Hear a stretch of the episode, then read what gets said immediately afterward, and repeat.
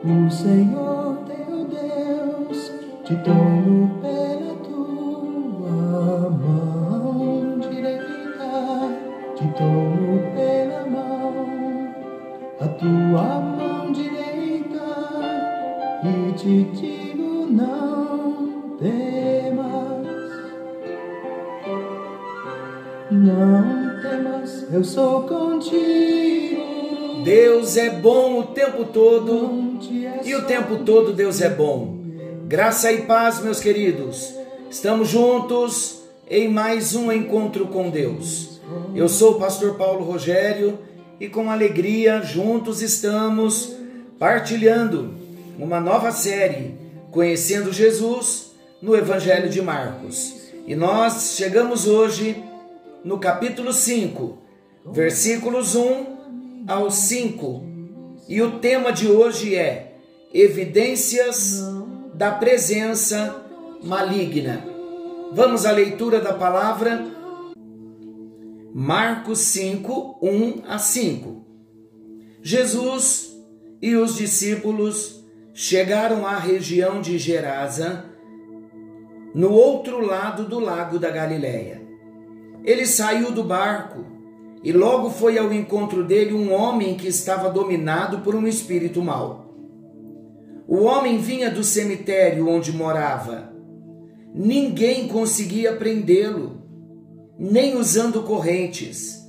Muitas vezes o pegavam e amarravam as suas mãos e os seus pés com correntes de ferro, mas ele quebrava tudo e ninguém podia dominá-lo. Passava os dias e as noites nos montes e entre os túmulos, gritando e se ferindo de propósito com pedras. Meus amados, nós vamos falar sobre a possível atuação de demônios na vida de uma pessoa. É um assunto muito sério, mas é importante nós conhecermos um pouquinho. O que pode fazer um espírito maligno em alguém sobre quem passou a ter domínio? Essa é uma pergunta séria. O que o inimigo pode fazer quando ele tem o domínio da vida de alguém? E quais as evidências da presença maligna? Nós vamos entender um pouco mais sobre estas coisas. Vamos ter melhores condições de ajudar aqueles que necessitarem de libertação. Esse é o propósito. Vamos então considerar algumas coisas importantes nesse texto. O primeiro destaque que eu quero fazer aqui, vamos considerar juntos: fazendo morada nos sepulcros. Esse é o primeiro destaque. É importante notar que a primeira referência a esse homem, aqui no texto, nesse momento ainda endemoniado, diz respeito à sua saída dos sepulcros para encontrar-se com Jesus. É importante nós lermos o texto vendo detalhes do texto. A Bíblia diz que ele tinha a sua morada no cemitério ao invés de estar no lugar mais apropriado para todo ser humano. E qual é o lugar mais apropriado para todo ser humano? Em sua casa, com a sua família, num ambiente de amor, num ambiente de aceitação. Queridos, Satanás é um destruidor de lares. A área familiar é um dos primeiros alvos do inimigo. O Satanás está sempre procurando uma oportunidade para arrancar alguém do seu convívio familiar, para desestruturar os que ficam e arruinar o que sai. Muitos espíritos têm sido liberados para atacar as famílias com discórdias, com mágoas, com ressentimentos com inimizades, com gritarias, com infidelidade. E nós temos que proteger a nossa casa. Temos que estar atentos, queridos, que Deus nos preparou uma família, um lar, para ser um lugar de paz. E o diabo, o inimigo de Deus, ele não quer que nós tenhamos paz dentro da nossa própria casa. Esse homem que o texto está dizendo, por que será? O texto não conta, mas vale a pena nós considerarmos aqui por que ele fazia morada nos sepulcros, por que ele saiu da sua casa. Nós nunca vamos descobrir e não vamos arrumar aqui conjecturas, criar pretextos no texto que o texto não diz. Mas nós podemos considerar, porque muitas vezes algumas situações de conflitos na nossa casa chegam ao ápice, no auge, a ponto de muitos saírem das suas casas, outros não saem fisicamente, mas o coração já não está mais presente. É o Satanás que quer destruir a alegria no coração de um marido, de uma esposa, de um filho. E nós temos que estar atentos que a nossa luta não é contra pessoas, não é contra carne, não é contra sangue uma vez que nós entendemos que o inimigo quer destruir a nossa família, nós vamos estar na vigilância e prestar mais atenção.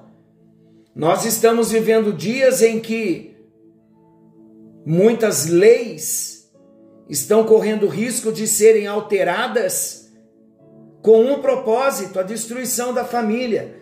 Hoje, a destruição da família já não é mais um conflito familiar entre marido e mulher e filhos.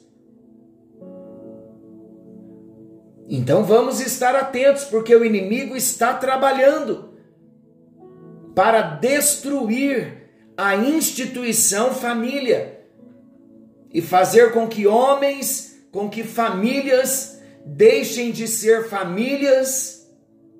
Muitos estão somente morando juntos convivendo juntos, mas o coração, as emoções, os propósitos já estão lá na sepultura, morreram. E quem está feliz com isso não é Deus, é o inimigo. Nós precisamos vigiar para não darmos lugar ao diabo. Precisamos vigiar para não permitirmos a interferência do maligno na nossa casa. O lar é o ambiente onde deve reinar harmonia. O lar é o reflexo da presença de Deus. Deve ser assim a nossa casa. Efésios capítulo 4, versículos 26 ao 32 vem uma orientação aqui muito séria para nós. Preste atenção, eu vou ler. Irai-vos e não pequeis. Não se ponha o sol sobre a vossa ira, nem deis lugar ao diabo. Está falando, queridos, do contexto familiar, uma chamada à santificação de cada membro da família. Aquele que furtava, não furte mais. Antes, trabalhe fazendo com as próprias mãos o que é bom para que tenha com que acudir ao necessitado. Não saia da vossa boca nenhum, nenhuma palavra torpe, e sim unicamente a que for boa para edificação, conforme a necessidade, e assim transmita graça aos que ouvem. E não entristeçais o Espírito de Deus, no qual fostes selados para o dia da redenção. Longe de vós toda amargura e cólera e ira e gritaria e blasfêmias e bem assim toda malícia. Antes, sede uns para com os outros benignos, compassivos, perdoando-vos uns aos outros, como também Deus em Cristo vos perdoou. Esta é uma palavra, queridos, que se aplica a todos os contextos da vida.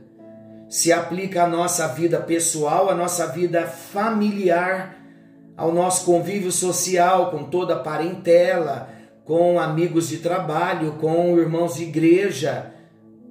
Então, essa é uma palavra que envolve todas as esferas da nossa vida, do nosso convívio. E também se aplica ao contexto familiar. Imagina uma casa onde há harmonia, não há gritaria. Se não há harmonia, há contenda. E quem impera na contenda é o Satanás, o único que quer destruir a família. Vamos entender um pouquinho que uma história de um homem endemoniado fora do convívio familiar, vivendo nos sepulcros, esse texto já nos leva a rever a nossa posição como membro da nossa família. Então serve para mim como marido, para a esposa, para o filho, para o nosso convívio.